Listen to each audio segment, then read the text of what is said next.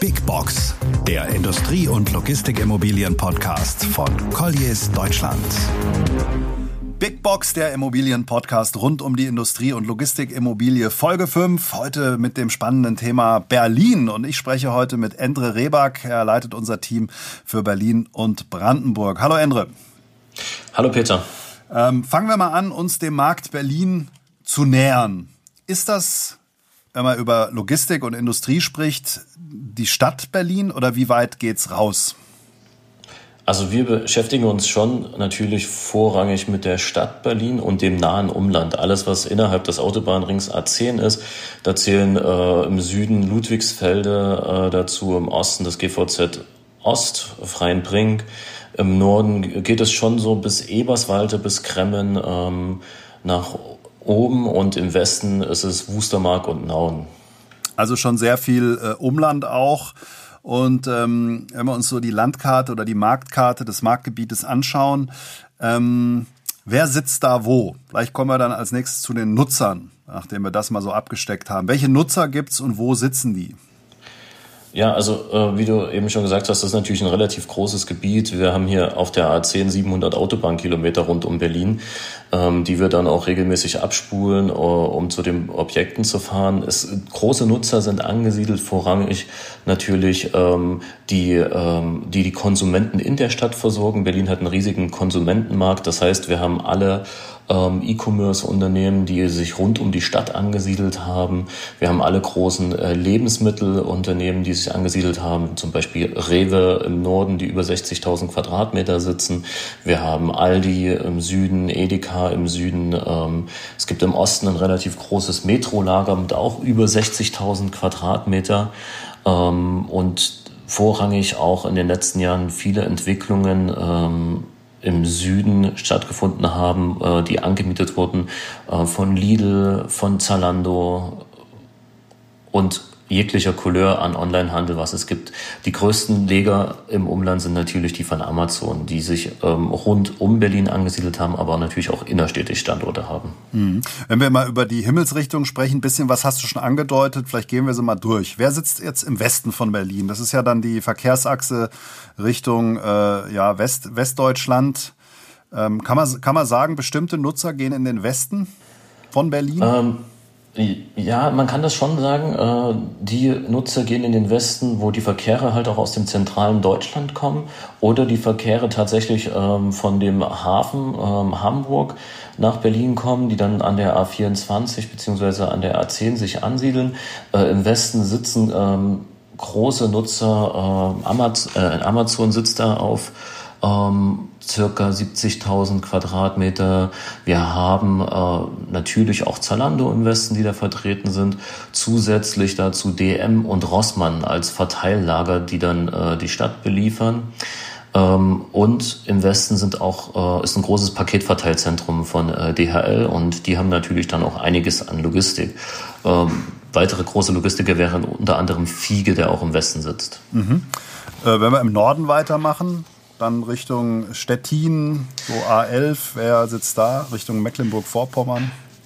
Da haben sich noch nicht viele Logistiker angesiedelt, weil aus der äh, Region kommt nicht sehr viel Verkehr nach Berlin rein. Äh, nur der Metro, den ich vorhin erwähnt habe, äh, der in Altlandsberg äh, ist mit 60.000 Quadratmeter, der ist im äh, Nordosten angesiedelt. Ähm, bisher war der Norden immer die am wenigsten nachgefragte Region. Ähm, neben dem Rewe-Verteilzentrum, was ich bereits schon erwähnt hatte, ähm, gibt es da kein großes Logistikzentrum äh, zusätzlich, ähm, was so nah an der Stadt dran ist. Es gibt aber jetzt einige Projektentwicklungen, die im Norden laufen, um da halt tatsächlich die Flächen, die in den letzten Jahren nicht entwickelt wurden, jetzt zu entwickeln. Hm. Also der Norden als Gebiet, das man im Auge haben sollte, weil dort einfach auch Flächen zur Verfügung stehen. Ja, günstige Flächen zur Verfügung stehen, die in den letzten Jahren eben äh, nicht ins Kalkül gerückt sind, aber dadurch, dass es äh, Flächenknappheit an anderen Standorten im Süden und im äh, südöstlichen Bereich gibt, rund um Schönefeld, ist der Norden mehr in den Fokus gerückt. Mhm. Okay, machen wir die, die Himmelsrichtung komplett, bevor wir dann gleich zum Osten kommen, wo ja Tesla äh, sich äh, ansiedeln wird oder gerade ansiedelt. Reden wir kurz über den Blü Süden noch. Der Süden, dann gibt es da eine besondere Nutzerstruktur, wo man sagt, im Süden von Berlin sitzen diese Unternehmen oder jene? Ähm, Im Süden ist ja das äh, GVZ Großbären angesiedelt. Ähm, da haben sich halt vorrangig ähm, Unternehmen, die die Stadt beliefern, ähm, platziert in den letzten Jahren. Da sitzen Logistiker, da sitzen Kurierdienste, da sitzen ähm, auch Lebensmittelunternehmen, da sitzt ein Pharmaunternehmen mit Berlin Chemie, die da große Flächen haben. Ähm, Renus hat einen großen Standort, Rewe hat einen großen Standort äh, in Großbären.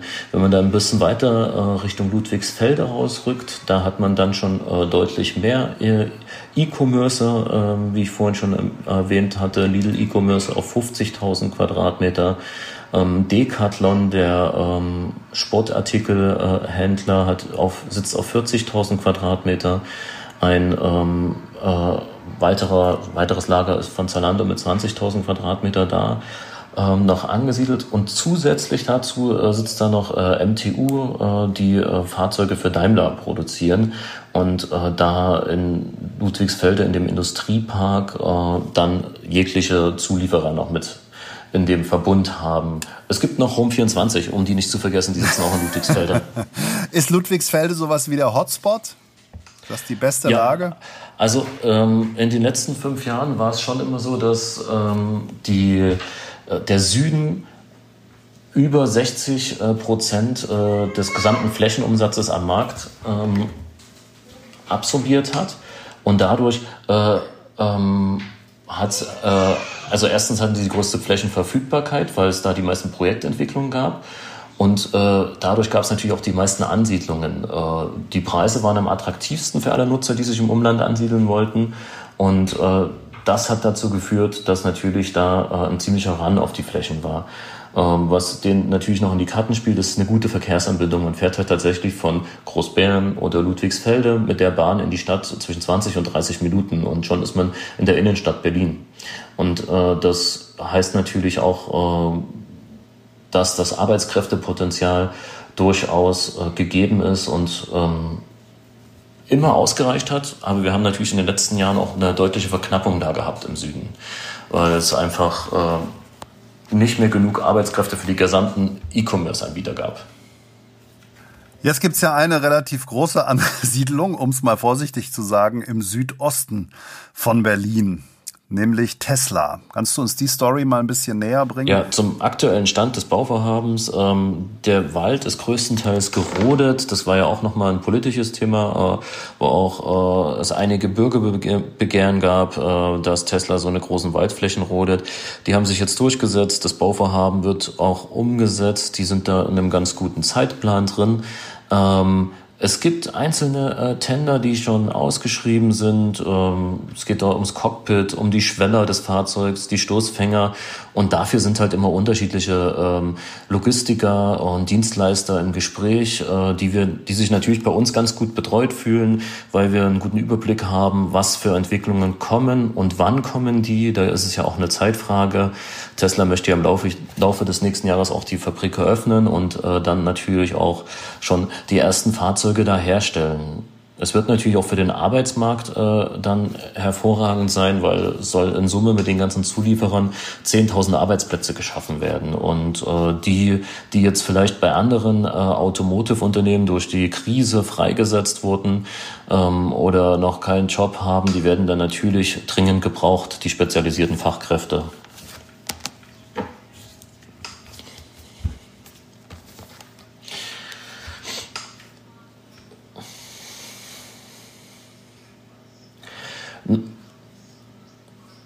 Na, man muss sagen, dass wir da lange Jahre ziemlich verwöhnt waren. Also äh, erschlossene Logistikgrundstücke rund um Berlin.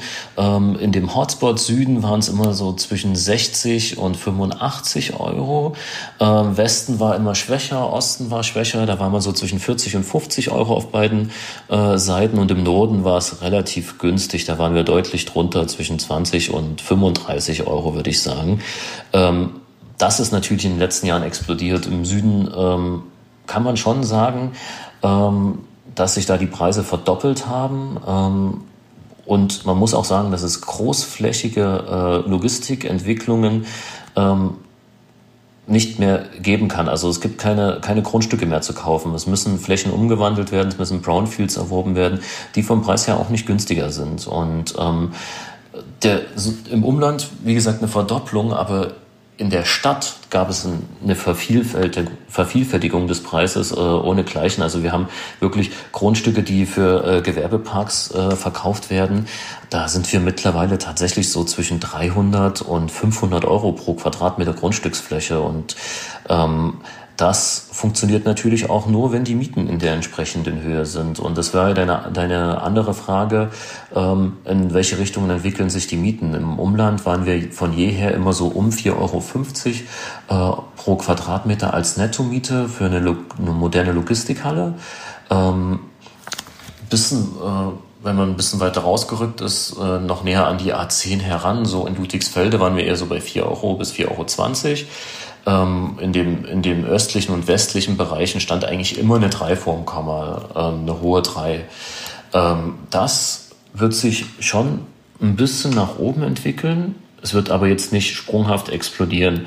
Ähm, durch die Tesla-Ansiedlung äh, bleiben die Mieten halt auch tatsächlich in diesen Bereichen, die rund um das Schönefelder Kreuz sind, ähm, rund um, ich sage jetzt mal Logistikregion, ähm, ähm, Autobahndreieck A10, A12, äh, wird man sicherlich auch wieder eine, jetzt schon eine 450 erreichen können. Ähm, wenn man jetzt in den, in den Osten selbst nach Vogelsdorf geht, äh, wird man nicht mehr unter 4,50 Euro eine Logistikhalle, eine Topmoderne anmieten können. Rückt man näher an Berlin heran, äh, steigen die Preise. Also in, in, in Schönefeld gibt es eine Entwicklung, da reden wir halt schon über deutlich über 5 Euro bis 5,50 Euro. Ähm, auch in, äh, in Dahlwitz Hoppegarten äh, eine Logistikhalle, die auch mit 5,50 Euro, 6 Euro in den Markt geht. Hm. Ja, Berlin hat da ja auch noch einiges aufzuholen im Vergleich zu anderen Märkten.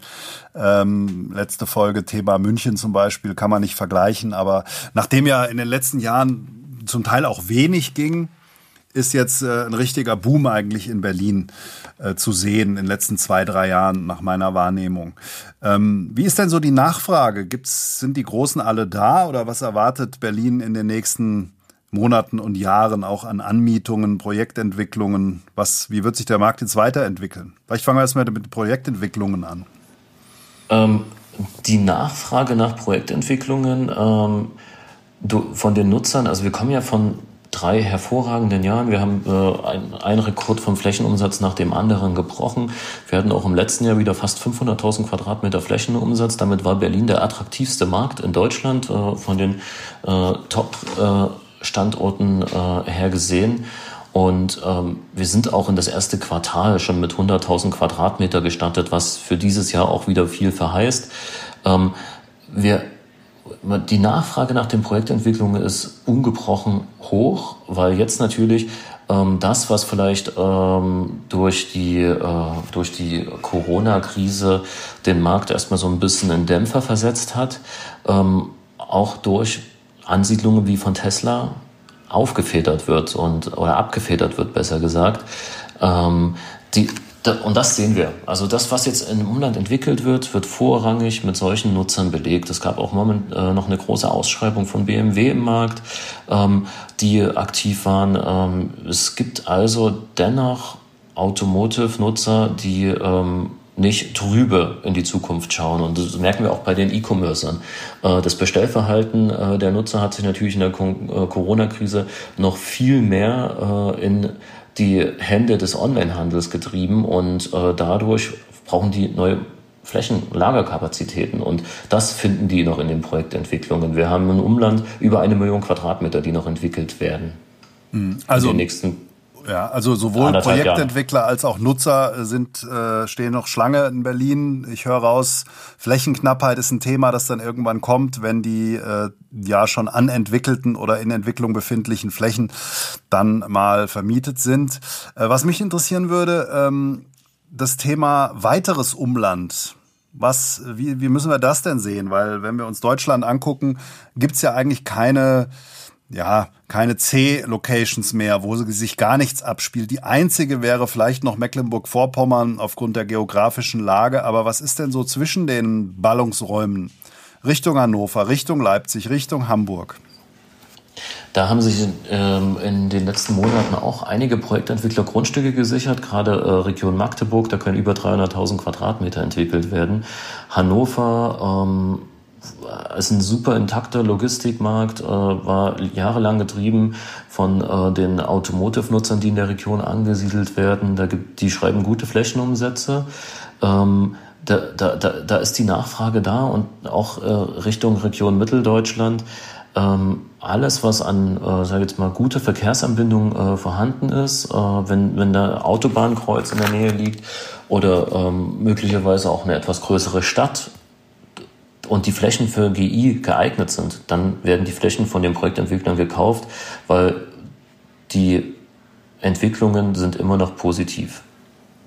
Wir haben ja auch immer wieder Nachfrage nach Industriegrundstücken. Also wir reden jetzt sehr viel über Logistik, aber auch gerade im Umland von Berlin, so wie Tesla jetzt eine Produktion dort startet, ist meiner Ansicht nach Berlin, Brandenburg ähm, und der Osten von Deutschland generell schon ein Standort, der nachgefragt wird von Asiaten oder auch anderen großen Unternehmen, die produzieren möchten. Ja, das hatten wir tatsächlich. Im letzten Jahr hat sich auch ein großer Batterieproduzent Microvast in Ludwigsfelder angesiedelt. Ähm, klar, vorrangig so eine Ansiedlungen, äh, die Industrie und Produktion äh, betrifft, die funktionieren natürlich immer mit viel Fördergeldern. Und da, wo äh, am meisten gefördert und subventioniert wird, äh, da erfolgt dann auch die Ansiedlung.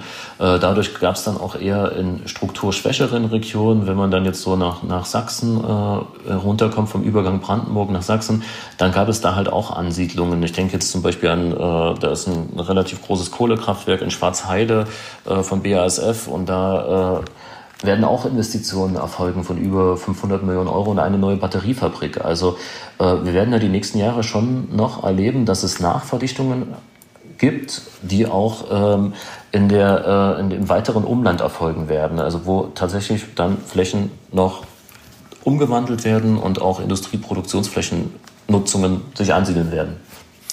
Kommen wir mal zum Gegensatz vom Umland, nämlich zur City-Logistik. Berlin ist ja die bekanntermaßen Hauptstadt, größte Stadt und eigentlich ja prädestiniert für City-Logistik.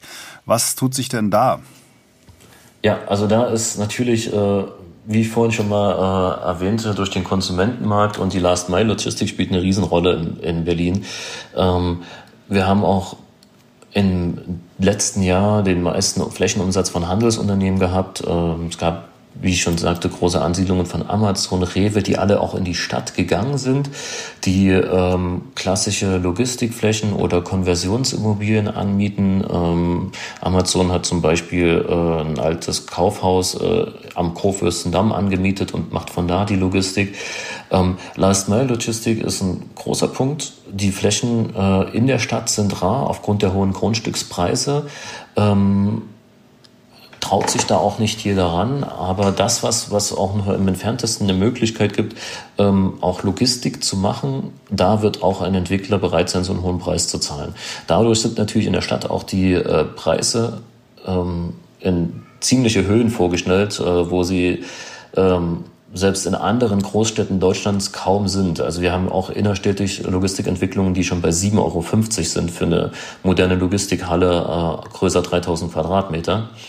Das, das heißt, es ist natürlich ein enormer Anstieg. Nicht nur bei Neubauten, aber auch bei Bestandsgebäuden, die, ähm, ich sage jetzt mal so eine alten 80er Jahre, 90er Jahre Logistikhallen, die nicht äh, die entsprechende Höhe haben, sagen wir unter sechs Meter, vielleicht auch eine, eine alte Betonrampe, äh, die hatten auch einen immensen Anstieg. Also die Durchschnittsmiete in Berlin ist gestiegen. Wir sind da jetzt schon bei 5,20 Euro bis 5,50 Euro. Ähm, das ist schon ein ganz anderes Niveau. Ähm, wenn man heutzutage so eine Flächen hat, äh, dann ähm, ist das äh, wie Goldstaub. Es gibt auch, es gibt auch in Berlin einen Leerstand, der ist unter 1% bei modernen Flächen. Also das ist natürlich auch eine Aussage. Und wir haben über in, auf dem Stadtgebiet über 5,5 Millionen Quadratmeter Logistikfläche. Und wahrscheinlich auch die Möglichkeit, noch, noch zu verdichten. Es gibt ja noch das eine oder andere Gewerbegebiet, wo sicherlich jetzt neu, durch, äh, neu alt ersetzen wird, auch alte Strukturen. Ähm, also nach meiner Erfahrung gibt es in Berlin schon auch noch die eine oder andere, das eine oder andere Brownfield Richtung Stadtrand. Die werden immer weniger, ja, ja das stimmt. Ähm, die gibt es zwar noch, die, aber nicht mehr in der Masse. Und äh, natürlich kämpft man da immer dagegen, äh, gegen den äh, klassischen Büroentwickler, weil die Büromieten natürlich auch ins Unermessliche gestiegen sind. Mhm. Ähm, es gibt Neubauten, die dann halt auch schon über 40 Euro pro Quadratmeter Bürofläche aufrufen. Und dann ist natürlich das Büro lukrativer als die ebenerdige Logistikhalle. Wobei das jetzt meiner Ansicht nach sehr spannend wird, denn nach der großen Homeoffice-Welle bin ich mal gespannt, äh, ohne dass ich jetzt hier mich zum Thema Büro äußern möchte, aber das wird eine spannende Geschichte werden, wie sich das Thema Büronutzung auch äh, ändern wird in der Zukunft. Definitiv wird es einen anderen Flächenschlüssel geben wahrscheinlich. Ähm, ich bin da ganz bei dir. Ja. Stichwort Zukunft. Was können wir erwarten vom Berliner Markt für Industrie- und Logistikimmobilien? Was glaubst du persönlich, wo geht's hin? Welche Trends wird man so sehen? Ähm, wir können erwarten, dass es weiterhin ein sehr stabiler Markt bleiben wird. Es wird auch weiterhin äh, einer der Top-Märkte Deutschlands bleiben, weil nun mal hier auch ähm, eine entsprechende Anzahl Konsumenten vorhanden sind. Ähm, wir haben aber natürlich auch viele äh, E-Commerce-Unternehmen, die hier ihre Zentralen haben, die hier mit ihrem ganzen Staff in der Stadt ähm, sitzen und ähm, Büroflächen ähm, bewohnen die wollen natürlich auch in der Nähe die Logistikzentren haben, ähm, damit sie das im Zugriff haben. Das heißt, ähm, wir gehen davon aus, dass ähm, auch die Projekte, die derzeit in Planung sind, ich hatte vorhin von einer Million Quadratmeter gesprochen, ähm, die werden auch ohne großen Leerstand belegt werden. Ähm, die Preise werden stabil sein im Umland und in der Stadt noch weiter steigen, weil es immer mehr Flächenverknappung gibt. Das Thema Verkehr wird natürlich dann eine Rolle spielen. Da muss man auch als Stadt dann intelligente Lösungen finden, wie man damit umgeht. Ähm, aber wir sind voll überzeugt von Berlin. Wir sind da auch mit einer guten Mannstärke vertreten. Wir sind äh, drei erfahrene Makler mit über 30 Jahren Markterfahrung ähm, und können dann ähm, auch gut agieren, auch äh, Flächen zu kreieren, die es vielleicht vor ein paar Jahren nicht gegeben hat, irgendwas umzuwandeln ähm, und da dementsprechend auch mit Nutzern zu belegen. Also das heißt, äh, eine gute Vernetzung wird wichtig sein und es wird auch weiterhin ähm, wichtig sein, immer dem aktuellen Marktgeschehen zu folgen und äh, mit den richtigen Nutzern zu sprechen.